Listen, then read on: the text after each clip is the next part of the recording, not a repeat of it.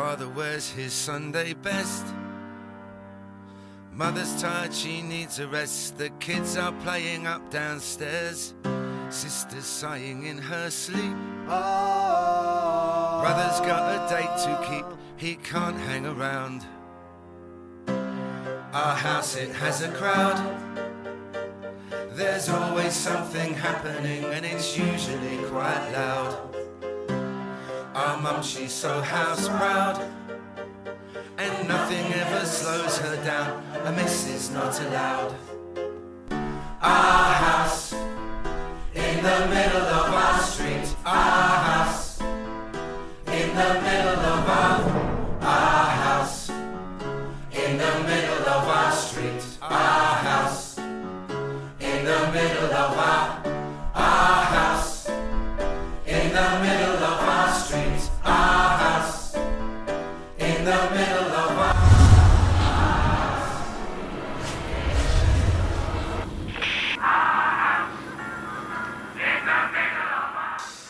Bien, primera de Timoteo. Seguimos hoy día con primera de Timoteo. Eh, partimos esta serie, ¿cuándo fue? ¿Octubre? ¿Sí? A cada uno de los que ya fue y movió su auto para que hiciesen las maniobras, muchas gracias. Una vez más nos disculpamos eh, con ustedes por esta situación, que me garantizaron que no va a volver a ocurrir. ¿ya? Pidieron mil disculpas que se les había olvidado por completo y así que eso, pero el Señor les pagará, no se preocupen. No, pero por gracia, que el Señor es misericordioso. Es mejor que les pague Él a nosotros. Somos vengativos, nosotros, Señor, es más paciente. Bien, así que primera Timoteo 5, aquí del 17 al 25, acabamos de leer. Eh, obviamente, ya que estamos hablando de la casa, la casa de Dios, la iglesia, la casa. Y por eso esta serie se llama así, ¿no? Se llama Casa. Or House in the Middle of the Street. Qué linda, qué linda canción, ¿o no? Qué buen, qué buen grupo, ¿ah? Madness, buen grupo. Inglés, inglés, David, ¿sí? Inglés. Así que muy bien, Madness. ¿sí? Eh, rápidamente en la casa de Dios se hizo necesario organizar las cosas. Eh, rápidamente el trabajo pastoral tuvo que organizarse. Y de eso vamos a hablar hoy día. Hoy día vamos a hablar sobre la organización del trabajo pastoral en la casa de Dios. Así que si usted está tomando nota y quiere anotar de qué vamos a hablar hoy día, este es el título. Y también para nuestros amigos que después publican esto en el, en el YouTube, la organización del trabajo pastoral en la casa de Dios. De eso vamos a hablar hoy a partir de este texto, 1 Timoteo 5 del 17 al 25. Eh, es muy interesante, como decía, que es evidente que el trabajo tuvo que ser organizado eh, rápidamente. Donde hay un grupo de personas, hay que ponerse de acuerdo, hay que poner algunos principios, ¿cierto? Claro, a nosotros nos encantaría que todo fuese muy fluido, muy natural y, todos con un buen corazón y con la mejor disposición hiciésemos cada uno sus funciones. Yo siento en esto, por ejemplo, que, claro, es, es el sueño eh, más puro del anarquismo, ¿cierto? Que las comunidades se autogobiernen y que todos nos llevemos súper bien, pero es imposible cuando somos pecadores. No importa cuánto poder tú le des a alguien, aunque sea un pequeño poder sobre una célula, ese pequeño poder, él de alguna manera lo va a usar pecaminosamente. Entonces se requiere, somos pecadores. El gran problema, creo yo, de la propuesta anarquista no es la propuesta en sí, es que le tiene demasiada fe al hombre, al ser humano. y esa, fe es excesiva. Eh, no somos capaces de autogobernarnos sin mecanismos, principios y reglas por las cuales poder también controlar el poder. ¿sí? Se requiere eso. Y Jesús, de hecho, sin ir más lejos, Jesús, ya Jesús dio instrucciones para cómo debía conducirse la iglesia de Cristo. Y luego los apóstoles añadieron algunas cosas más, inspirados por el Espíritu Santo, por el mismo Espíritu de Cristo que estaba en ellos. Así que aquí en este texto nosotros encontramos uno de los aspectos interesantes para nosotros como reformados. ¿ya? Hoy, día, hoy día vamos a hablar de este texto, vamos a exponer el texto, pero vamos a hablar un poquito sobre eh, forma de gobierno presbiteriano. ¿Están animados a eso, no? ¿O mal tema para el año nuevo? Mal tema, ¿no? Así venimos de un carrete, ¿no? Me acabo de levantar, de pegarme una ducha para venir, y ahora y vamos a hablar sobre forma de gobierno presbiteriano. Entonces, pero así es, así va a ser hoy día. Vamos a comentar un poco, obviamente a partir de este texto, ¿cierto? Así que, hola Martín, ¿cómo estáis? Ya, después lo tocamos. Anda tu clase así. no muy chiquitito, todavía no le toca clase, ¿verdad? desde los cuatro la clase.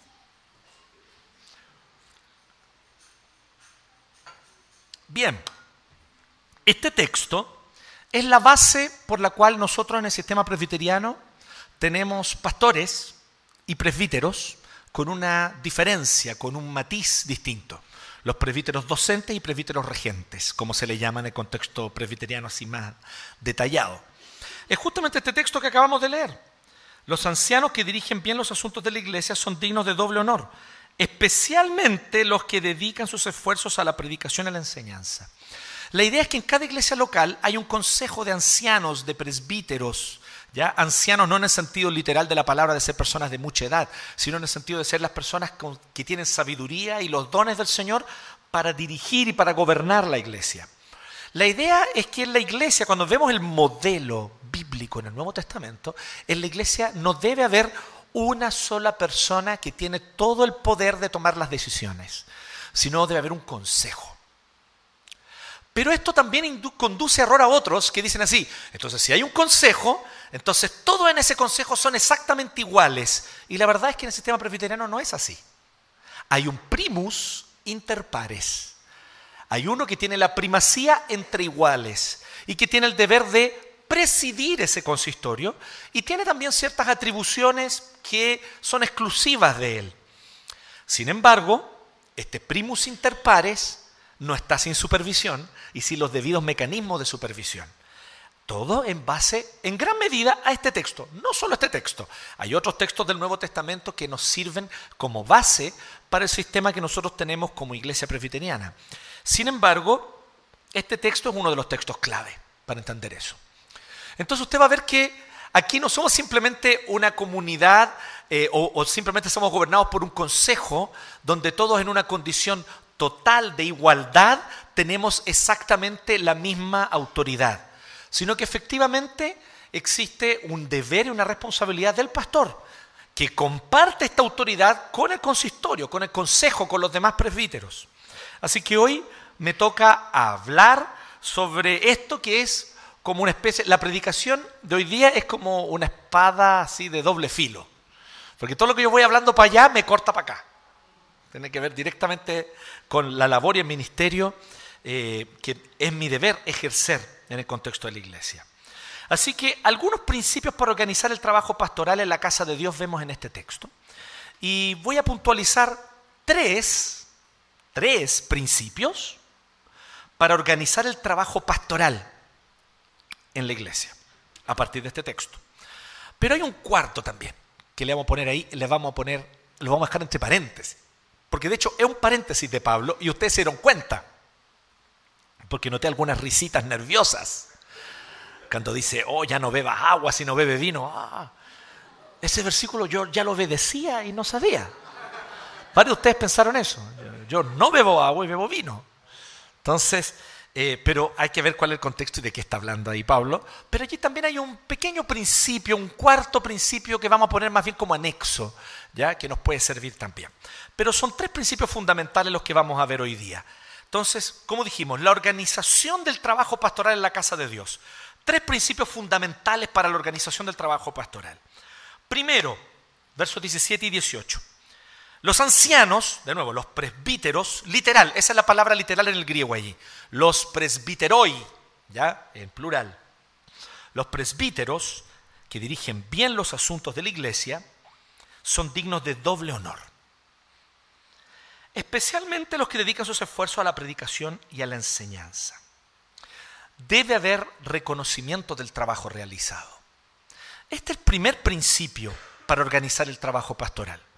Es muy interesante porque nosotros podríamos pensar que lo primero que Pablo diría y lo primero que Pablo haría, más aún como un hombre del rigor, ¿no? porque Pablo era un hombre del rigor, el, el tipo fue criado bajo el rigor y vivió en una época de rigor.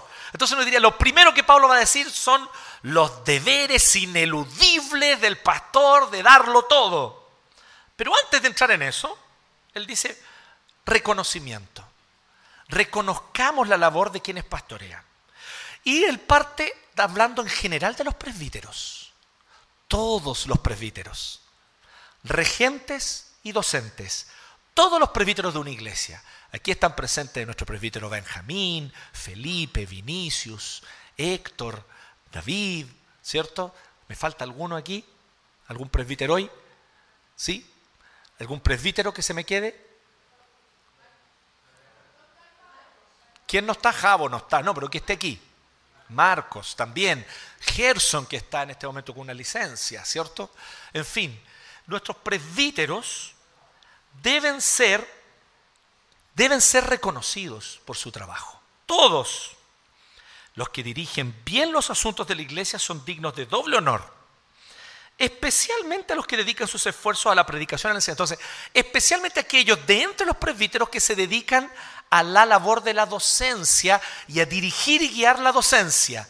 Todo indica a partir de este versículo que ya había alguna diferencia. Estaban los presbíteros de la iglesia, pero habían algunos encargados de la predicación y la enseñanza que todo indica que incluso ellos van a terminar teniendo una cierta preponderancia, no excesiva, siempre siendo iguales, un primus inter pares, uno que tiene la primacía, pero entre iguales, pero que va a haber una primacía.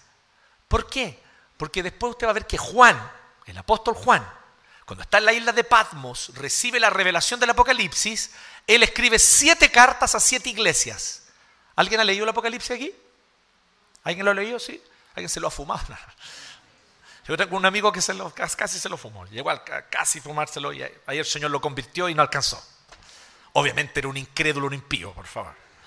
Entonces, porque el, pero aún así él tenía un cierto respeto, entonces dijo, voy a, voy a, voy a fumarme estas partes de atrás que son como la concordancia. Entonces partió por ahí. En, el Apocalipsis, Juan escribe siete cartas a siete iglesias. Y esa carta se la dirige al pastor de la iglesia, de cada uno de ellos. No se asusten con el título, dice así, al ángel de la iglesia. Ángel de la iglesia, manso título. ¿Por qué ser ángel? ¿Porque tiene aureola? ¿Porque tiene alas? ¿Porque vuela? ¿Porque tiene pureza? No. Porque angelos, la palabra literal en el griego, significa mensajero. El ángel es el predicador, entonces no utiliza la palabra allí en ninguno de los otros sentidos, ni de pureza, ni de tener ala, ni de tener aureola. Ya, por favor, ninguno de los pastores tenemos eso. Pero sí tenemos el deber de ser los mensajeros de la palabra. Entonces todo indica que cuando manda una carta, miren, a la iglesia se la dirige a quién? Al pastor de la iglesia. Dando a entender con eso que de alguna manera tiene una labor representar a la iglesia, de ser el representante. Diríamos hoy día en términos más burocráticos, el representante legal. ¿sí? Entonces tenía esa labor. Pues bien, aquí entonces nosotros ya vemos una distinción, un matiz. Lo interesante es que debe haber reconocimiento del trabajo realizado. Pero luego especifica algo más. Dice, pues la escritura dice, no le pongas bozal al buey mientras está trillando. Efectivamente dice eso la escritura. ¿Y dónde lo dice? En Deuteronomio 25, en la ley de Moisés. Pero luego dice, me encanta esto, y el trabajador merece que se le pague su salario. ¿Qué escritura dice esto? Ojo, Pablo, un judío, está nombrando, está citando la escritura. Esto tiene mucha autoridad para un judío. Para un judío la escritura era inspirada por Dios y era la palabra directa de la boca de Dios. Pero esa segunda cita, ¿de dónde está? No está en ningún lugar del Antiguo Testamento. ¿Saben de dónde es esa cita? De uno de los evangelios. Jesús la dijo. Significa que para Pablo como judío, él ya entendía que las palabras de Jesús eran y estaban a la misma altura que la Torá, que las palabras de Moisés y que todo el Antiguo Testamento. Ellos lo tenían claro, eran conscientes de eso. Tanto así que le da el mismo título, la escritura. La escritura dice, cita a Moisés y luego cita a Jesús, directamente. De hecho, usted puede encontrar eso en Lucas capítulo 10, a Jesús diciendo eso. Ojo, ¿ah? Lucas y Pablo eran amiguis, compañeros de trabajo, viajaron juntos predicando el Evangelio. Probablemente mientras Lucas redactaba el Evangelio, le comentaba a Pablo, mira Pablo, mira esta parte. Jesús dijo esto. Jesús dijo, el trabajador merece que se le pague su salario. Ah, buena, sí, la voy a guardar eso para cuando escriba una carta. Y ahí Pablo lo mencionó acá. ¿Sí? El punto es, primer principio, debe haber reconocimiento del trabajo realizado. Y cuando corresponda, ese reconocimiento debe implicar una remuneración. Debe implicar una remuneración. Aquí está dando a entender claramente con el 18 de que parte del reconocimiento es remunerar el trabajo. Nuestros presbíteros en su mayoría realizan un trabajo voluntario. Y lo que ellos hacen es literalmente dedicar y ofrendar de su tiempo. A veces tiempo que deberían usar para sus propias labores de su trabajo. Otras veces tiempo que deberían estar usando para su familia. Pero ellos, o tiempo para su descanso. Ellos lo que hacen es literalmente ofrendar ese tiempo para cumplir las labores en la iglesia. ¿Usted cuándo fue la última vez que le agradeció a los presbíteros por la labor que realizan? ¿Cuándo fue la última vez que te acercaste a un presbítero para decirle gracias, gracias por tu trabajo? Ojo, especialmente estos, todavía no estamos hablando de los remunerados. Pensemos especialmente en aquellos que no reciben una remuneración, pero que separan de tiempo que ellos podrían estar usando para su familia, para su descanso, y lo utilizan para quedarse en reuniones que breves. ¿Cómo son las reuniones de consistorio, Torre? ¿Sí? No, no, son entretenidas son. bueno, depende del tema, ¿no? Depende de los temas tratados. A veces hay unas bien entretenidas. Pero las reuniones son largas. Hasta como las tres, dependiendo. Sí, es verdad, true story. Tres, tres y media. Tuvimos que ponerle una hora de, de término porque si no, no parábamos nunca. Lo interesante es que varios consagran de su tiempo para esto debe haber reconocimiento. Pero este reconocimiento tiene que implicar otra cosa. Miren el 18. En algunos casos, en ciertos casos, cuando alguien dedica tantas horas que incluso es recomendable que no dedique tiempo a otras labores, sino que se dedique a esto, a, por ejemplo, enseñar la palabra yendo a las casas, visitando, aconsejando y enseñando la palabra preparándose para poder predicar y enseñar, hacer una clase y predicar un sermón. Entonces empieza a surgir la figura del presbítero docente, que nosotros le llamamos pastor. ¿Se ve? A partir de este texto. Y por lo tanto se habla aquí de una remuneración, y es Pablo explícito, dice que debe haber remuneración. Pero miren qué interesante, dice, no le pongas bolsal al buey mientras esté trillando. O sea, mientras más grande es el campo, que un buey tiene que trillar, entonces más pastito ese buey podía ir comiendo, porque era un campo más grande. Es interesante el principio, ¿no? Es un principio de justicia que Moisés pone en la ley del Deuteronomio. Pero luego Jesús es bien tajante cuando dice, el obrero es digno de su salario. Y perdónenme aquí que me vaya a lo literal, pero creo que es bueno aquí ser literales. Y por eso usted va a ver eso en nuestra iglesia los diezmos no son del pastor. Porque el pastor no es el rey de la iglesia. De hecho, es un pecado decir algo como eso. El único rey que la iglesia tiene es Cristo. El pastor es simplemente alguien con los dones, separado por Dios, para poder estar a cargo de la predicación, la enseñanza y para tener una relativa, no absoluta, relativa primacía entre los presbíteros, presidiendo el consistorio y llevando adelante la labor que corresponde al pastor. Pero para nada esto significa que el pastor deba recibir todos los ingresos de la iglesia y entonces él decide, bueno, sí, hoy día vamos a, vamos a, pagar, vamos a pagar la luz de aquí, voy a pagar la luz de acá. De aquí vamos a sacar para pagar la luz. Pero tal vez el otro me dice, no, no voy a sacar de aquí, levantemos una ofrenda para pagar la luz. ¿Sí? No, hijo, es que tengo que hacerme un tratamiento conducto. ¿Se acuerdan del pastor Rocha? tengo que hacerme un tratamiento conducto, así que no, este, este mes. ¿Me entienden? No, no es así. Un salario. Y es lo que esta iglesia ha hecho. Esta iglesia ha decidido, tanto para mí como para nuestro asistente, que es el presbítero Héctor, que también está dedicado a tiempo completo, ha decidido un salario. ¿Sí? Siguiendo literalmente las instrucciones de Jesús. Así la cosa es transparente. Usted sabe cuánto recibe el pastor, usted sabe cuánto recibe el asistente pastoral y usted sabe por lo tanto cuánto es su remuneración. ¿Sí? De manera transparente. Y no como alguien por ahí que lo entrevistaron en la tele, ¿se acuerdan o no? No, si yo tengo una reserva ahí para emergencia, unos 130 millones. Unos 130 milloncitos. Son para, para, ¿para qué? Para imprevistos. Creo que esa fue la palabra que usó, ¿no? Bien. No es la idea eso. Entonces, ¿debe haber una remuneración? Sí, pero un salario. Un salario acordado que le permita a la persona vivir, sustentarse, llevar adelante, obviamente, el sustento de su familia. Pero el punto de Pablo, cuando habla que sean dignos de doble honor, se refiere a honor en términos generales. Y cuando corresponda, eso debe implicar una remuneración, pero en, términos generales. Aquí yo pienso yo también en un pequeño paréntesis sobre esto. En una aplicación, yo les, yo les comenté hace un tiempo atrás, no sé cuántos estaban aquí ese día, pero yo les comenté lo reacio que yo era, por varios años fui, a la celebración del Día del Pastor.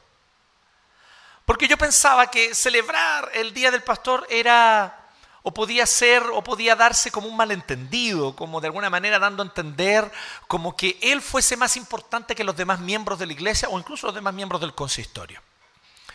Sin embargo, con el tiempo fui entendiendo la importancia de esto. Y de hecho, esto tiene un nombre eh, para los gringos, que también tienen este día. ¿Saben cómo le llaman los gringos? Y ese nombre dice mucho sobre de qué trata. Día de la apreciación pastoral. Los gringos. Tienen cosas bonitas. Eso está bueno, preciso el nombre. O sea, el día de apreciar el trabajo que alguien hace. Uno podría pensar, por ejemplo, ¿para qué voy a celebrar el día de la mamá? Si la mamá hizo su, hizo su deber, no va, Me amamantó, me cuidó, se quedó las noches despierta para verme. Yo no lo obligué a ser mi mamá. Ella me quiso tener. ¿Qué dirían ustedes de un hijo así?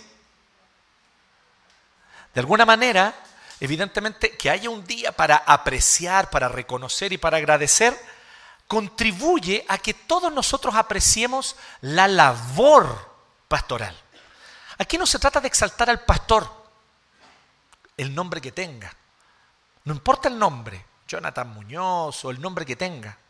No es eso lo importante, no estamos reconociendo a una persona con nombre y apellido, estamos reconociendo la importancia de una función en la iglesia. Y aquí dice que se le debe dar doble honor. Es un mandato bíblico. Entonces yo me di cuenta que yo estaba siendo tacaño de espíritu. Tacaño de espíritu. Al no querer que se celebrase el día del pastor. Porque tal vez yo decía, no, pero ¿para qué me van a celebrar? Yo no quiero eso, además mi pecado me puede hacer mal, me puedo enorgullecer. Pero después pensé, pero esta iglesia, este no es el único pastor que, que va a tener. Van a venir otros pastores después de mí. Y lo importante es reconocer la labor, el trabajo, más allá de la persona. Y a veces un poco de apreciación, digamos las cosas como son, a todos nos hace bien, ¿o no? Un poquito de cariño, Vamos a ser tan mezquinos que nos vamos a resistir a darle cariño a quienes merecen de alguna manera un reconocimiento, aunque sea pequeño. Entonces, de eso un poquito se trata. Pablo está mandando, debe haber reconocimiento del trabajo. Pero quiero que se ponga ahí con, un, con, un, con una cosa pendiente que vamos a hablar después. De nuevo, estoy de nuevo dejando cosas pendientes. Tómelo ahí, porque esto va a salir después. Esto va a salir después. ¿Sí? ¿Quién decide el salario de ese pastor? ¿Quién decide? ¿Cómo se toma ese acuerdo? Déjelo ahí, no les voy a responder ahora. Sigamos. Segundo principio. ya vimos, debe haber reconocimiento del trabajo realizado. Segundo, debe haber rendición de cuentas justas y claras. Lo segundo que debe haber es rendición de cuentas. El pastor debe rendir cuentas de manera justa y clara.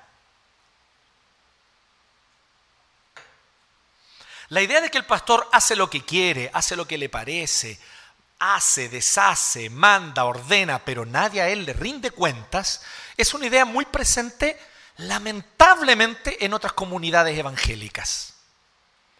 Comunidades que también cometen un error doctrinal muy grave, y que les quiero decir aquí muy grave, ya que vamos a hablar de ese tema ahora, que lo mencioné delante. Llamar al pastor ungido. Usted sabe que lo que significa la palabra ungido es la persona que se le unge, se le derrama un aceite aromático, no, no es aceite de cocina por si acaso, ¿ya? Eran aceites aromáticos que se le derramaban a alguien para nombrarlo rey. Esto era algo propio del Antiguo Testamento cuando el pueblo de Dios se organizaba como una nación étnica y tenía efectivamente un rey, porque tenía un sistema de gobierno monárquico. Podemos decir monárquico teocrático era el gobierno del pueblo de Dios en el Antiguo Testamento. En ese contexto sí habían personas que eran ungidos. Saúl fue ungido, sí, él fue ungido rey. David fue ungido rey. Salomón, todos los reyes del Antiguo Testamento. Eso se acabó en el Nuevo. ¿Sabe usted por qué? Porque hoy la iglesia tiene un solo rey, Jesucristo. Y de hecho la palabra ungido en el hebreo es Mesías. Mashiach, Mesías. Esa es la palabra ungido. ¿Se da cuenta del gravísimo error doctrinal de llamarle al pastor ungido? La iglesia tiene solo un Mesías y es Cristo. Y Él vive. Él vive. Se levantó de los muertos. Este no es un rey que murió y necesita a alguien que lo reemplace. Él vive. Y mediante su espíritu gobierna la iglesia. Nadie más merece ese título, querido. ¿Y sabe cuál es la traducción de Mesías al griego? Cristo. Llamarle al pastor Cristo suena bastante hereje, ¿cierto? Bueno, eso es lo que ocurre cuando usted le llama al pastor ungido. El pastor no es el ungido del Señor. El ungido del Señor es Cristo. Ahora, significa, ah, entonces da lo mismo, sí, ya, malditos pastores, mueran todos. No, tampoco, nos vamos al otro extremo. Es muy claro aquí, digno de doble honor. Es muy claro Hebreos capítulo 13. Acuérdense de sus pastores que les enseñaron la palabra de Dios y nos exhorta a obedecerlos, a honrarlos. Obvio que sí, porque hay una función, un deber del pastor en medio nuestro. Yo aquí, para mí es muy interesante hacer este, este, este, yo quiero decirlo y para mí es como obvio, y yo sé que para varios de ustedes es obvio, pero tal vez para algunos no. Yo no nací pastor. Por si acaso, hubo un tiempo que yo no fui pastor, yo fui un miembro común de la iglesia como usted sentado allí y me tocaba escuchar a mis pastores, obedecerles y aprender de ellos. Cuando yo preparaba este sermón me puse en esa posición, acordándome de cómo era para mí ser un miembro de la iglesia, un director de jóvenes, el encargado de hacer la clase de los intermedios los domingos. Y ahí venía el pastor y me llamaba. Oye, dijo un intermedio que tú enseñaste tal cosa en la clase. Pastor, sí, lo enseñé. Ah, ¿y por qué enseñaste eso? No, porque yo pensaba que iba a ser entretenido, pero se aburrieron. No les hablé de infralapsarianismo y supralapsarianismo en la clase de los intermedios. Ya, pastor, usted tiene razón. Algún día yo también fui guiado y dirigido por un pastor. ¿Ok? Entonces no piense que yo que estoy hablando, yo no nací pastor. ¿Ya? Por, por favor, por si acaso. Entonces, desde esa posición yo también me coloco y digo, claro, nuestros pastores deben ser honrados, pero ciertamente ellos rinden cuentas. ¿Y qué es lo que dice Pablo 19? No admitan ninguna acusación contra un anciano, aquí habla en general de los presbíteros, pero como está especialmente hablando sobre los que se dedican a la enseñanza, se puede hablar también de presbítero docente de manera especial, a no ser que esté respaldada por dos o tres testigos. Aquí hay un principio, queridos. Quien está en una posición pública es un blanco más fácil de ataques. ¿Sí o no? ¿Sí o no? Sí. Si no, pregúntenle al presi. ¿Sí o no? Él lo va a decir. De hecho, lo ha dicho, ¿ah? Lo ha dicho en un par de ocasiones. Sí, yo sé que siempre la oposición aprovecha eso para hacerlo pebre.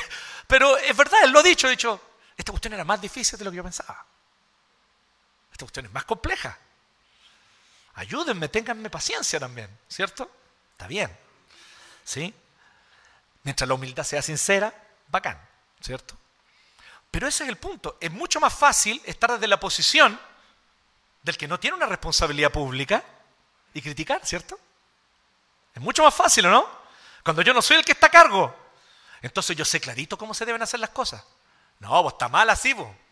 No, el presbítero Torres está mal como lo está haciendo. No es así como debería ser un presbítero. ¿Alegría? No, nada que ver. Nada que ver que alegría lo haga así. Pero usted alguna vez ha estado en la posición de tener que tomar una decisión sobre eso? Cuando de repente hay que tomar opciones y no es como A es mala, B es buena. Es como A es mala, o perdón, A es buena pero con malas consecuencias y B también es buena pero con otras malas consecuencias. ¿Qué decisión tomaremos como presbítero? Y es súper difícil. Y a veces tenemos que optar y decir, ya quedémonos con la menos mala. Y entonces uno es blanco de críticas. Porque a muchos les va a parecer, pero ¿cómo decidieron eso? ¿Cómo hicieron sillas azules de colegio? Las sillas deberían ser blanco con negro, no azules, ¿o no, Xavi? Pero ya las hicieron azules, ¿qué le vamos a hacer? ¿Sí? Entonces, no sé, estoy inventando una estupidez obviamente, pero el punto es, cuando alguien está en una posición pública, es un blanco fácil de ataques. Entonces Pablo dice así, no admitas acusación si no hay dos o tres testigos. Porque es fácil inventarle algo a alguien que está en una posición pública. ¿Me siguen? Es fácil inventarle algo a alguien. A mí me han inventado varias cosas. ¿Sí? Algunas buenas, algunas buenas. Les comento un paro, ¿no? Ya les voy a Dijeron que yo una vez oficié un matrimonio homosexual. Ni yo sabía eso. Estaba durmiendo, no sé qué momento lo hice, pero lo, hice, miren. Eso dijeron de mí. ¿Qué otra cosa dijeron de mí? Ah, que soy pro aborto, esa es la última. Pro aborto, pues, hermano. ¿Sí? Ah, comunistas siempre me han dicho. Y es muy chistoso porque yo, en otro ministerio que yo estuve, a mí me decían que yo era Woody. Usted pastor es Woody, me decían. Se le nota. Claro, porque era una iglesia mucho más tendiente para una cierta posición política y les causaba tirre algunas cosas que yo decía a partir de la escritura y de la doctrina reformada y decían, ah, este es derechista. Y de repente me vine a Santiago y aquí en Santiago ahora soy comunista. Interesante, ¿no? Es fácil inventarle algo a alguien. Entonces Pablo dice, mire, ya, los pecadores, porque es un pecado, que les gusta andar difamando y diciendo comentarios contra otros de manera fácil, ellos rendirán cuenta al Señor. Pero con respecto a una acusación formal, si no hay dos o tres testigos, no lo admitas. Es interesante esto. Porque Pablo sabe que es fácil inventarle cualquier cosa al pastor. Deben haber dos o tres testigos, si no, no. Pero luego, ¿qué dice después? Y a los que pecan, repréndelos en público para que sirva de escarmiento.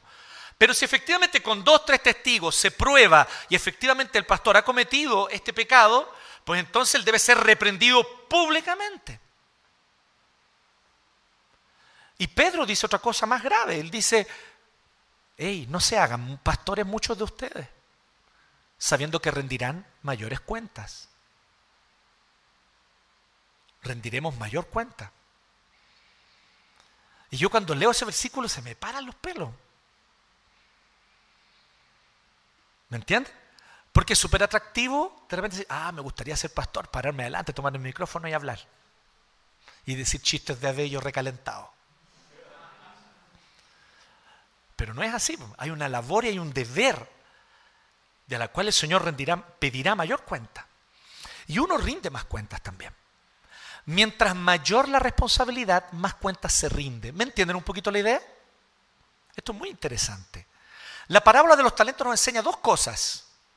Una bien anticomunista a propósito. Nos dice que Dios es soberano y le da cuanto quiere a quienes Él quiere.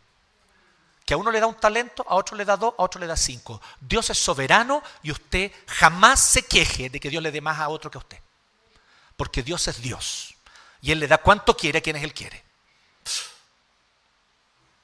Es el primer principio que enseña la palabra de los talentos. Pero nos enseña un segundo principio, que este es súper anticapitalista, sobre todo el capitalismo neoliberal que tenemos en estos últimos días. Dice así la palabra de los talentos, nos enseña un segundo principio. Pero si a alguien Dios le ha dado más, ese alguien debe rendir más cuentas que los demás. ¿Y qué vemos en nuestra sociedad? Los que tienen más rinden menos cuentas, ¿o no? Clases de ética, ¿O no? Pasan más piola. Tenemos un problema ahí, ¿cierto? Ojalá aplicásemos la palabra de los talentos bien. ¿Cierto? Ok, si alguien tiene más, porque Dios permitió que tenga más. Amén. Pero entonces es más responsable. Tiene mayor responsabilidad por su prójimo y mayor responsabilidad por el bienestar de la nación. Porque él Dios le ha dado más. Ese segundo principio, nuestras leyes no lo reflejan mucho. ¿eh? Nos falta ahí. le falta cristianismo a nuestras leyes. Pues bien, en el pastorado es lo mismo. Rinde más cuentas el pastor. Pero entonces el 21, Pablo resume esta idea. Te insto delante de Dios, de Cristo Jesús y de los santos ángeles. Me encanta esto. Invoca a los ángeles como testigo. A todo ritmo, ¿no? Pablo católico. ¿Qué onda? Pablo no era presbiteriano. La gente se imagina eso, ¿no? Pero Pablo, claramente reformado, ¿no? Pablo tiene que ser reformado. Hermanos, Pablo era cristiano. Pablo está ni ahí con esas cosas. No era, no era presbiteriano, ni metodista, ni nada de eso. ¿sí? Para algunas cosas era pentecostal. Él decía, yo hablo más lengua que todos ustedes, dice. ¿Qué tal? ¿Ah? Bacán Pablo, ¿no? Más pentecostal que los pentecostales, ¿sí? Y más presbiteriano que los presbiterianos, pero era cristiano. Y él dice, delante de los santos ángeles, ¿por qué sí? Porque los ángeles son testigos de nuestro caminar. Son testigos. Son seres sobrenaturales, personales, pero él dice, los invoca y dice, delante de ellos, de Cristo Jesús y de los santos ángeles, a que sigas estas instrucciones sin dejarte llevar por prejuicios ni favoritismos. Ninguna de las dos cosas.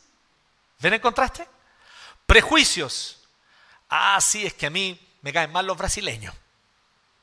Entonces, vine y hace algo, no, seguro que lo hizo este brazuca, Sí, son todos bolsonaristas estos compadres, por eso hacen puras tonteras. ¿Me imaginan? ¿Se imaginan? Mi prejuicio. Sería un prejuicio bastante estúpido porque yo también soy brasileño. sí, por si acaso, yo nací allá. Entonces, nada que ver. Pero podría tener.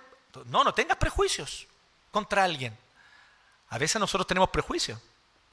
Ah, no me gusta ese pastor. ¿Por qué no? Por cómo habla. ¿Y por qué cómo habla? No sé, habla así como muy flight. A mí me gustan los pastores que hablan más formal. Puede ser. Pero prejuicio, no se deja llevar por prejuicio. Pero tampoco por favoritismo. Imaginemos que fuese todo lo contrario. No, Vini es brasileño, igual que yo, no, bacán. Entonces Vini comete un error. No, no. No importa, no, no hizo nada. Hagamos como que no existió. Porque tengo un favoritismo, ¿me entienden? Ambas cosas, dice Pablo, hay que evitarlas. Y aquí viene la pregunta. ¿Cómo evitamos ambas cosas?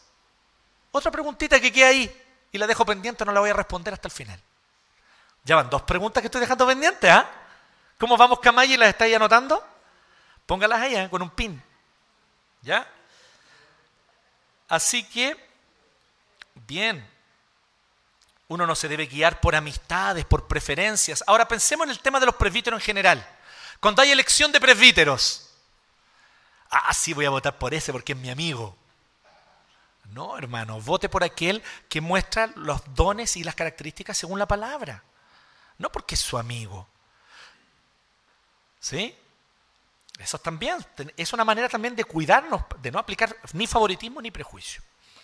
Tercer principio, aquí cerramos, el último principio.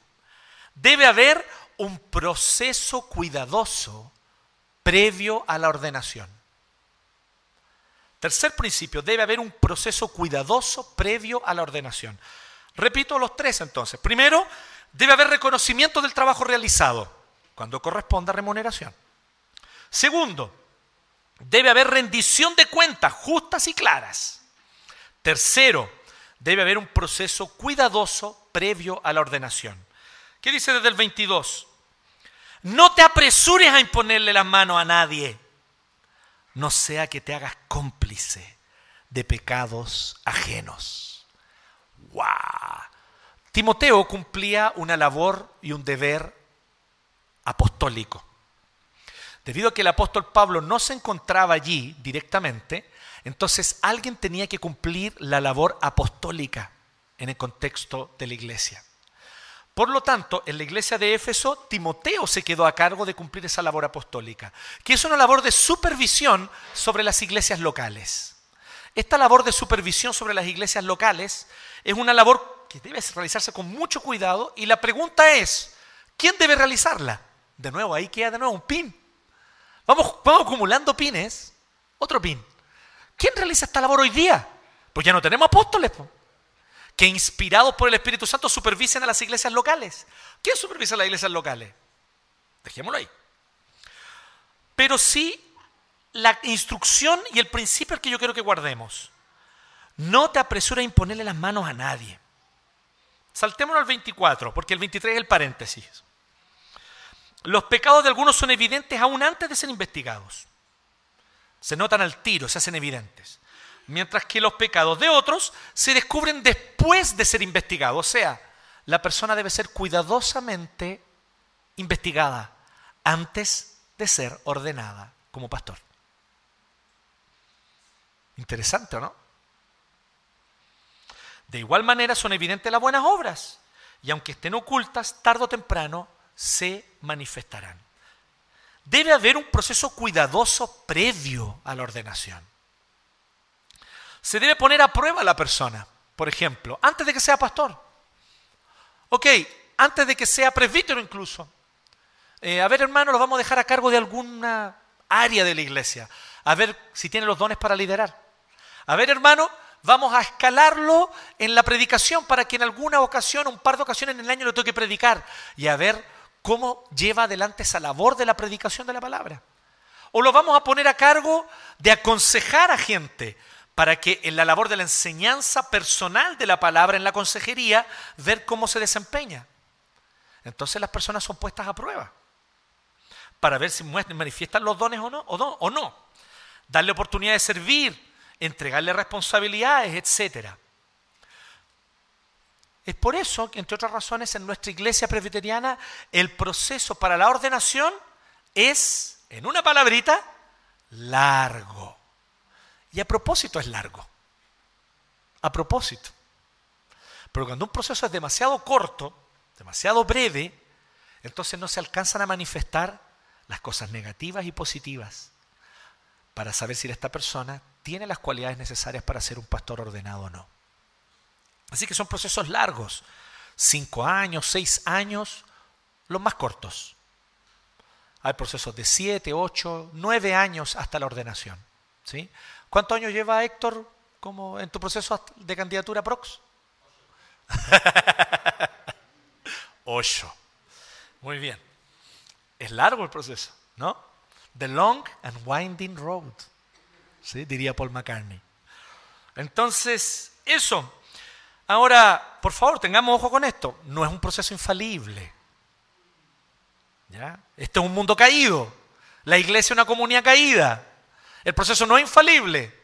Entonces, ¿puede ser que ordene a alguien que no debería haber ordenado? Puede ser. Puede ser. ¿Sí? Yo en este aspecto soy bien confío mucho en lo que el Señor hace y determina a través de los consejos de la iglesia.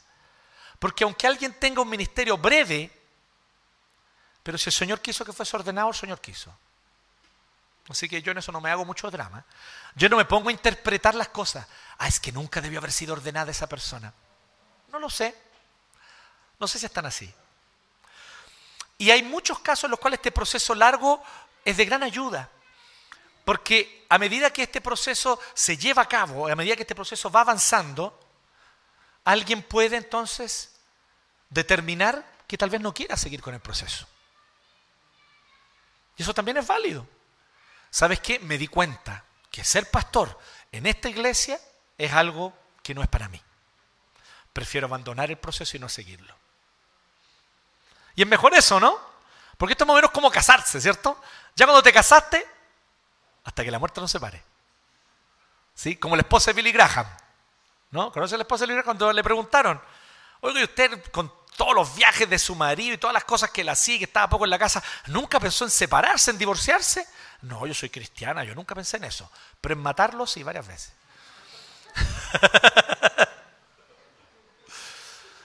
bueno, el tema de la ordenación pastoral es más o menos así, es como, ya está, ya está ordenado, vamos. Eh, la ordenación es pero hasta antes, en cualquier momento antes puede desistir. ¿Me entienden o no?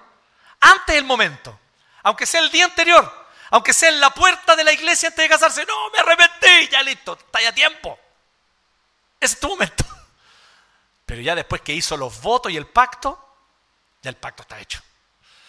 la ordenación pastoral es, como es un pacto, no es como, perdón, no es como, es un pacto. Con toda su letra es un pacto que hacemos delante de Dios y con la iglesia. Hasta cualquier momento antes de eso me podía haber arrancado. Pero el 11 de marzo del 2006 soné. Ese día hice la promesa ante Dios y la iglesia. Y hice un pacto de que este iba a ser mi ministerio de ahí para adelante. ¿Me siguen? Entonces, cargo con esa responsabilidad. Y así cada uno de los pastores. Entonces, que el proceso sea cuidadoso. Aquí está el principio. Pablo está diciendo. No te apresures a imponer las manos. No te apresures a ordenar a alguien. Investiga bien, porque algunos de los pecados son evidentes, pero otros hay que investigar, conocer con calma a la persona para que esos pecados se hagan evidentes. Y hemos visto casos como ese, lamentablemente. ¿Sí? Un caso en uno de nuestros presbiterios hermanos, por ejemplo, donde la persona, este candidato a pastor, literalmente, literalmente llevaba una doble vida. Y él ocultaba su otra vida en la cual él tenía una adicción, una seria adicción que logró durante los años de seminario ocultarla. Yo no sé cómo, debo reconocer, yo fui su profesor y nunca me di cuenta. Imagínense. Fui su orientador de tesis y no me di cuenta. Pero antes de la ordenación, el Señor fue misericordioso con su iglesia. Esto se reveló, se destapó. Y esta persona llevaba una doble vida, tenía una adicción. No podía ser pastor adicto a una sustancia. Ciertamente no. Así que de inmediato ese proceso fue cortado allí. La iglesia presbiteriana tiene muchos defectos y muchas cosas que hacemos como iglesia las hacemos mal, porque somos una comunidad de pecadores. Pero es mejor tener procesos cuidadosos y largos que empezar a llamarle pastor a cualquiera que se autoproclama pastor por ahí. Esa por lo menos es nuestra postura como reformados. Ese título debemos usarlo con cuidado. Y por lo tanto, no se debe utilizar para cualquier persona. Y eso es una de las características. Por lo tanto, ahí justamente voy. Entonces, les dije que eran tres principios, ¿cierto? Pero que había uno oculto, hay un paréntesis de Pablo. ¿Se acuerdan del paréntesis? Verso 23. Algunos ya lo subrayaron, ya lo subieron al Instagram. Versículo de esta semana, no sigas bebiendo solo agua, toma también un poco de vino. A causa de tu mal estómago y tus frecuentes enfermedades. Ah, está hablando del uso medicinal. Evidentemente Pablo está hablando del autocuidado con relación a la salud. Es un elemento importante esto. Que, tengo que decirlo porque no puedo mentirle, que varios de nosotros como pastores somos súper descuidados con eso. Somos súper descuidados. No dormimos las horas que, las cantidades de horas que debemos dormir. No cuidamos nuestras comidas. No cuidamos las cosas que ingerimos. ¿Cierto? Y entonces, en esta falta de autocuidado, evidentemente podemos terminar dañando a la iglesia. Aquí Pablo a propósito, porque es un paréntesis literal, porque Pablo está diciendo, no impongas las manos, consérvate puro. Ah, y a propósito de conservarte puro, espiritualmente, también consérvate puro físicamente. Timoteo tenía un problema, se enfermaba con frecuencia del estómago. ¿Sí? Era un problema que él tenía. Algunos de nosotros, por la gracia del Señor, no tenemos ese problema, pero hay otros que sí, ¿cierto? Y Timoteo tenía un problema, tenía un problema, se enfermaba frecuentemente del estómago. Siglo primero, ¿cómo era el agua? Ayrton Senna no no era muchas veces el agua, no pasaba por procesos como hoy día, agua potable, etcétera, no había procesos. Entonces era, era común tomar agua y que esa agua te pudiese caer mal y enfermarte. Así que Pablo recomienda que mejor la tome, pero después de un proceso de fermentación. ¿Sí? Ahí el agua está mejorcita. Y entonces, no bebas agua, sino un poco de vino. ¿Qué diría hoy día Pablo? No bebas solo agua, sino un poco de Jägermeister. ¿Diría eso Pablo? No lo sé. Un poco de bitter araucano, ahí más chileno. ¿ah? Pero algo para que te haga bien para el estómago, ese es el punto. El punto aquí no es, luego ponte a tomar copete porque los... No, no es ese. El punto es cuidado con tu salud. Y en un contexto donde el agua era muy sucia, tal vez mejor que tomes vino, que ha pasado por un proceso, ha tenido un proceso de fermentación y probablemente te va a hacer menos daño que el agua. Interesante recomendación de Pablo, ¿ya? Entonces, el punto es cuidar la salud y tener alguna medida de autocuidado. Interesante esto, ¿cierto? Aquí tenemos que agradecer los presbíteros, voy a, voy a decirlo públicamente, agradecer a nuestra hermana Marcela. La Marcia siempre está preocupada si nosotros nos estamos cuidando, ¿sí o no? Los presbíteros pueden dar fe de eso. Oiga, ¿se están cuidando ustedes? ¿Se cuidan? Cuiden su salud, cuiden su salud también personal, emocional, mental, familiar. Nuestra hermana Marcela está siempre ahí preocupada y orando también por nosotros, por los presbíteros, para que podamos tener salud, porque para llevar a cabo el ministerio hay que tener también buena salud, ¿cierto? Para acompañar los, los deberes de una iglesia. Pues bien, cerremos con algunas aplicaciones. ¿Se acuerdan que les dije varios pines? ¿Quién decide el salario del pastor? ¿O ¿Quién debe actuar sin favoritismos? ¿O a quién está a cargo de imponer las manos para, antes de que alguien sea ordenado? Estas preguntas se las hicieron muchos a lo largo de la historia de la iglesia. Y hubo distintas soluciones a lo largo de los siglos. Pero yo quiero que enfoquemos en la solución que surge por ahí en el siglo XVI, entre Ginebra y Edimburgo. Y esta solución es el sistema presbiteriano de gobierno. ¿Cómo aplicamos estos principios? Otras iglesias tienen otras formas de aplicar estos principios. Y muy bien, bien por ellas, y lo digo de verdad, sinceramente, respetamos profundamente esas otras formas de gobierno, aunque nosotros tal vez tengamos reparos y no las reconozcamos tal vez como tales. ¿sí? Dejen al inmundo hacer lo que quiera. ¿ya? Él, él es un gato libre. Entonces, claramente no lo vamos a ordenar, sí, porque no, no muestra el carácter. ¿no? Tiene, es un gato contumaz. Entonces, una primera cosa que yo quiero invitarlos a pensar es esto. La institucionalización es necesaria. ¿Sí? Yo siempre le doy pega a algunos de ustedes acá, ahora les voy a dejar pega con el Mati. Después ustedes le preguntan al Mati, Mati, ¿qué es esto de la institucionalización? ¿Qué pasa cuando, cuando los grupos humanos, los grupos de personas dejan de tener un líder carismático y pasan a tener un proceso donde se burocratizan. Pregúntenle ahí después a Mati. ¿Sí? Mati obviamente les va a citar Weber y otras cosas, me imagino, al respecto, ¿cierto? Ahí sobre eso. El punto este, que efectivamente nosotros necesitamos, necesitamos pasar por procesos de institucionalización. Entonces quiero que tomemos nota de esto. La institucionalización, institucionalización, o sea, que un grupo humano empieza a tener principios, reglas por las cuales se conduce como una institución, no es malo en sí. Una institución es una herramienta y es útil si se usa bien. Es útil si se usa bien. ¿Puede ser negativa una institución? Por supuesto. Por supuesto. Ya sui generis, sui generis, digamos las cosas como son, Charlie, porque Nito lo único que hacía era poner la segunda voz.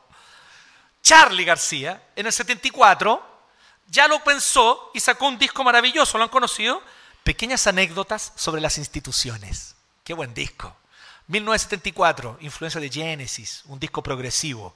El único disco progresivo de su Genesis, de hecho. Ahí se los dejo. Y ahí él habla sobre esto. Él habla sobre cuando las instituciones exceden lo que tienen que hacer y deshumanizan a la gente. Ok, ese es el institucionalismo y debemos evitarlo. Pero la institución es necesaria. Usted dirá, ¿por qué es necesaria, pastor? Mejor hacer las cosas así, libre, eh, libres como el viento, espontáneamente, sentimos nuestro corazón y vamos, ¿eh? Porque empezamos a depender del carisma del líder. Y es muy malo depender del carisma del líder. Porque entonces este líder carismático se transforma en una figura unificadora, sin la cual nada se hace, nada ocurre, porque él todo lo sabe, todo lo decide, todo lo mueve. Es grave eso. Sí, cuando una iglesia está empezando, estamos plantando, éramos 18, claro, había que tomar todas las decisiones, pero a medida que fuimos creciendo y teniendo más gente, tuvimos que empezar a delegar, a poner reglamentos, ¿cierto? y a darnos cuenta de que cada uno debía cumplir su deber. Así es, efectivamente la institucionalización no es mala. Y yo conozco gente que lo considera como algo malo, como un garabato. Dicen así, ah, ya esa cuestión ya se institucionalizó, como si eso fuese malo.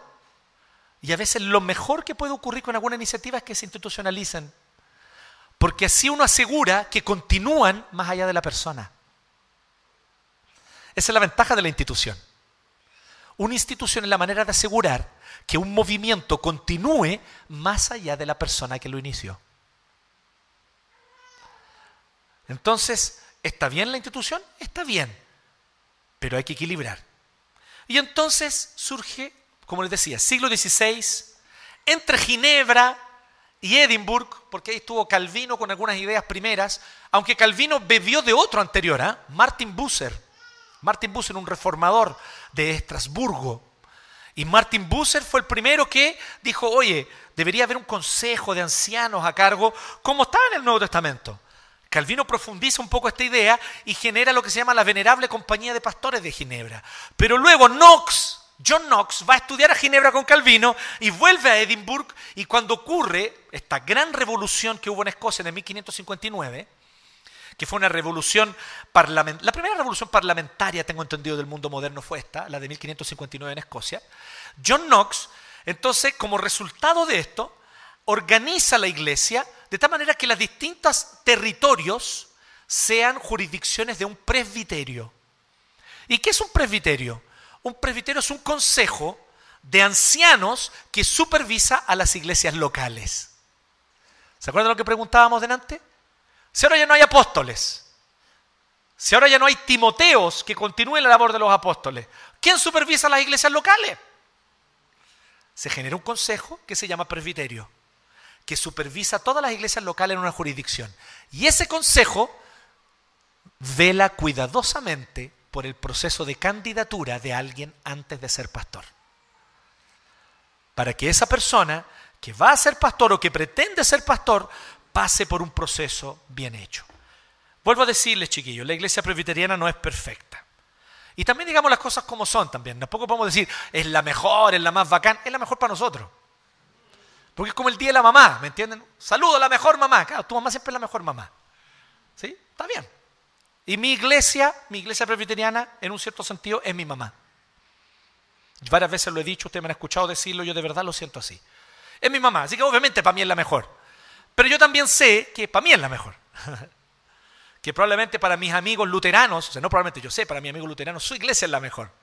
¿Cierto? O para mis amigos metodistas, su iglesia es la mejor. Pero lo importante es esto. Tiene por lo menos procesos claros. Y aquí los procesos son bien claros. ¿Cómo esta iglesia llega a tener un pastor? El consistorio propone un nombre de alguien que ya esté ordenado como pastor. Lo propone a la asamblea y la asamblea de miembros reunida tiene que votar y por mayoría decide si quiere o no quiere a esa persona como pastor. Si la mayoría dice que quiere a esta persona como pastor, entonces lo que se hace a continuación es que se le determina por cuántos años va a estar. Un mínimo de uno, un máximo de cinco. ¿Por qué un máximo de cinco? Para que nadie se aperne como pastor en ningún lugar. Entonces después pasan los cinco años, hay que tener de nuevo una asamblea. Puede ser que el pastor sea reelegido muchas veces hasta viejito, hasta que jubila. Genial pero tiene que pasar por el proceso. La iglesia tiene que querer continuar con ese pastor. Y el pastor también tiene que querer continuar en esa iglesia. Es natural. Así se diseña el, proceso. Y así se elige un pastor. ¿Cómo alguien puede ser pastor en la iglesia presbiteriana? Siento un llamado. Siento dentro mío que soy pastor, así que llámenme pastor. No, eso no va a pasar en la iglesia presbiteriana. En nuestra iglesia a lo mejor pasa, aquí no. Usted siente un llamado, pues bien, buena obra desea. 1 Timoteo 3, ¿se acuerdan? Lo predicó Felipe Alegría. Usted desea, buena obra desea. Qué lindo. Ahora vamos a ver si realmente tiene el llamado. Pongámoslo a prueba aquí en la iglesia local. Por un año, dos años, veamos cómo lleva a cabo su labor.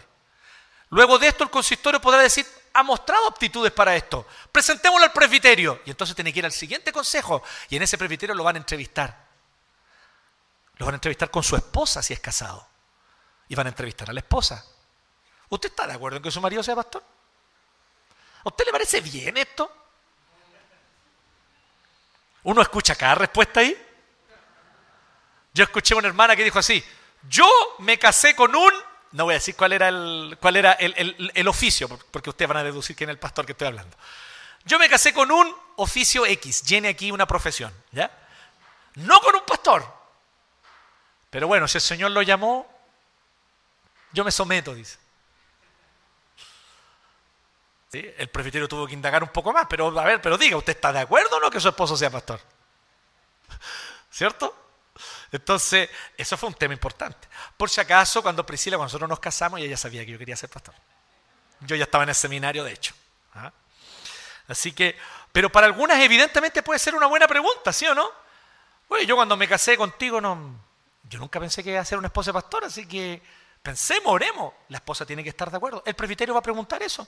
Va a entrevistar, va a saber su vida, su vida personal, cómo conoció al Señor, cómo, cómo sintió este llamado.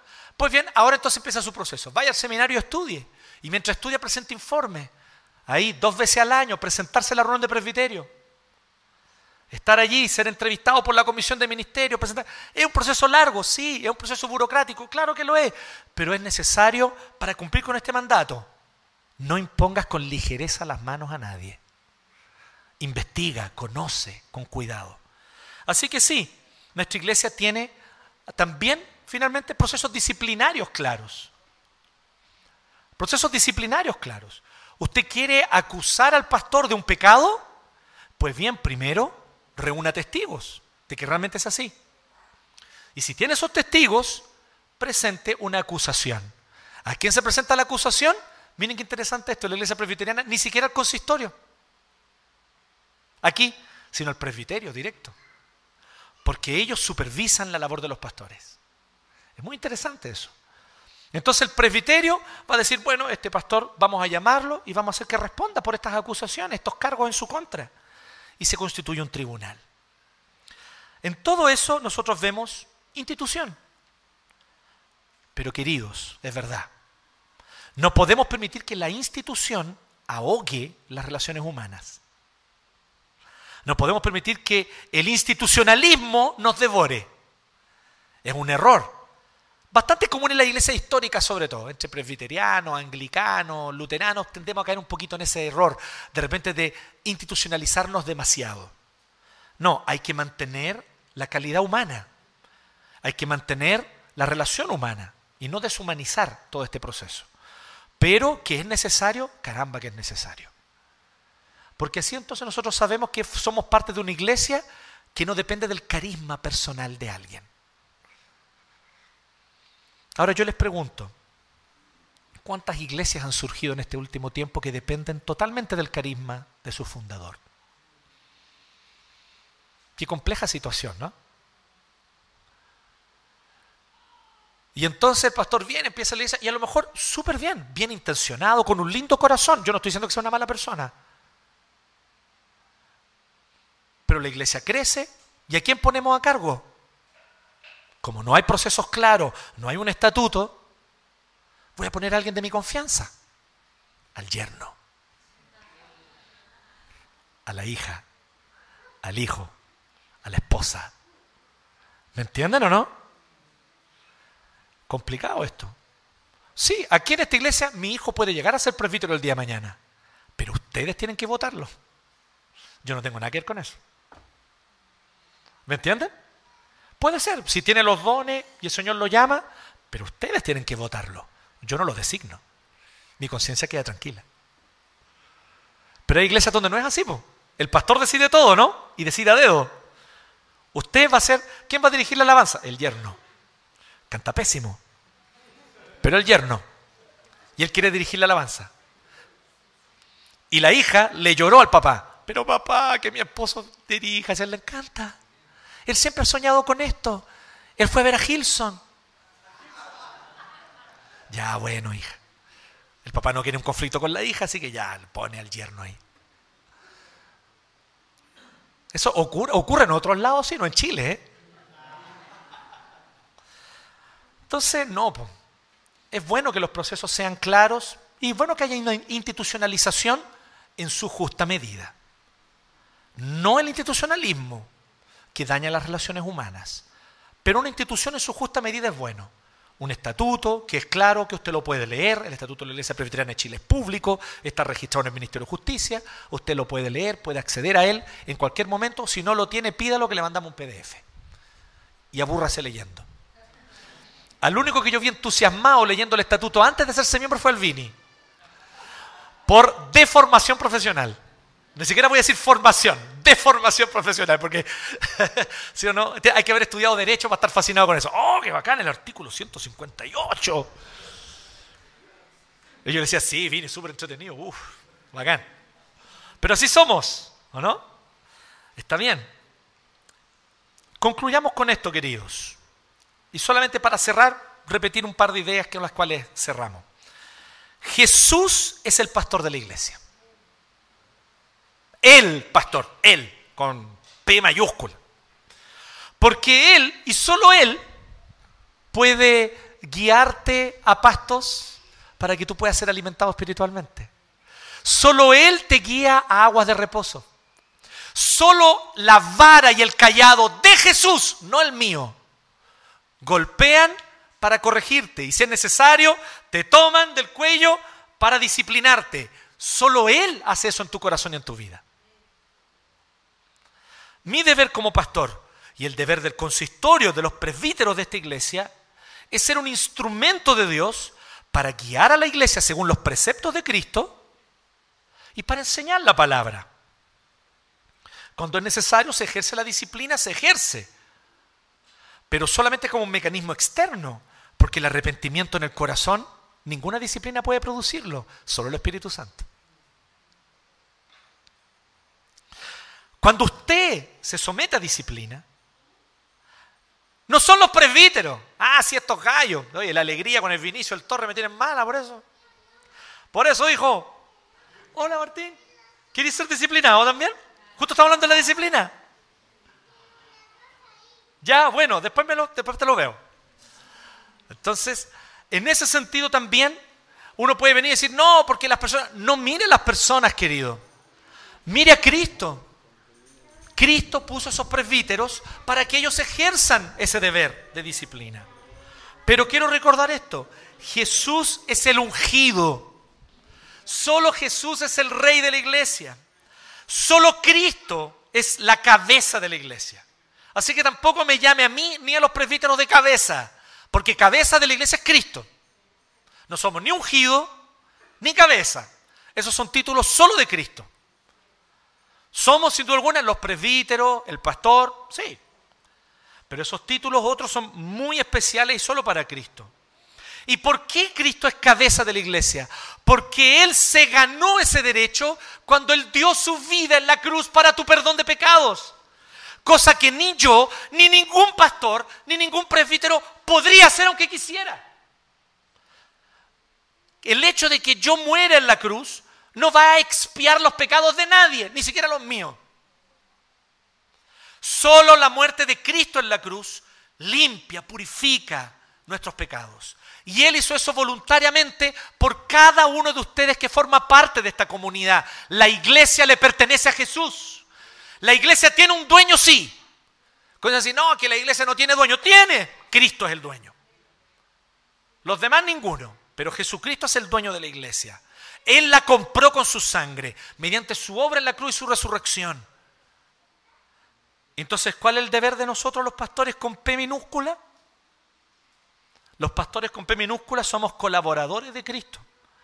Necesitamos el consejo yo como pastor necesito el consejo de los otros presbíteros para discernir en comunidad la voluntad de Cristo. Si yo decido solo, voy a decir pura tonteras. Pero cuando someto mis ideas al consistorio, el consistorio dice, sí, no, más o menos, o sí puede ser, pero cámbiale esto. Y entonces se enriquece la idea de una manera como no podría haber sido. El consejo del consistorio nos permite a nosotros discernir la voluntad de Cristo. Pero el que gobierna la iglesia es Cristo. El que manda es Cristo. El rey es Él. Así que recuerde, pastor con P mayúscula es solo Cristo. Él dio su vida por la iglesia. Él es el buen pastor que da su vida por las ovejas. ¿Sí? Yo doy algo de mi tiempo, yo doy algo tal vez del conocimiento que el Señor me permitió tener en el seminario y con los libros que he leído. Doy algo de eso. Pero el que da la vida por la iglesia fue Cristo. Y Él dio la vida para que tú y yo le perteneciésemos a Él. Así que dejémonos guiar por el Señor y por las autoridades que Él nos ha puesto en la iglesia. Amén. Oremos. Gracias te damos Dios por tu palabra. Gracias Señor por la exhortación que tú nos das a través de ella para que cuidemos, honremos, pero también Señor vigilemos a nuestros pastores. Porque todos tenemos que rendir cuentas en el cuerpo de Cristo. Y los pastores no somos la excepción. Y yo también personalmente te quiero dar gracias por quienes fueron mis pastores. Por aquellos que me enseñaron, por aquellos que me corrigieron, por aquellos que me tomaron desde muy pequeño y me enseñaron tantas cosas valiosas. Te agradezco por la vida de cada uno de ellos. Varios de ellos todavía están con nosotros, jubilados, hombres mayores. Algunos ya partieron a estar contigo. Pero yo te quiero dar gracias, Señor, por la vida de cada pastor que ha pasado por esta iglesia, de cada pastor que ha pasado por la iglesia presbiteriana, para guiarnos, bendecirnos y enseñarnos tu palabra. Y oramos y te pedimos en esta hora, Señor, que levantes más pastores, pero que los levantes tú, con tu poder, con tu gracia y con tus dones. Que puedan ser levantados por ti, Señor, una generación de pastores que te ama, que te sirve y que con temor y temblor se consagran a ti, para el bien de la iglesia y sobre todo para la gloria de Cristo. Te rogamos esto, Señor, que tú nos des este privilegio, porque este es el mejor regalo que tú le puedes dar a la iglesia, Señor, pastores consagrados. Por eso, Señor, te ruego, consagra mi vida, Señor, Consagra la vida de cada uno de los pastores de nuestra iglesia y levanta pastores consagrados, Señor. Te lo rogamos en el nombre de Jesús. Amén. Amén.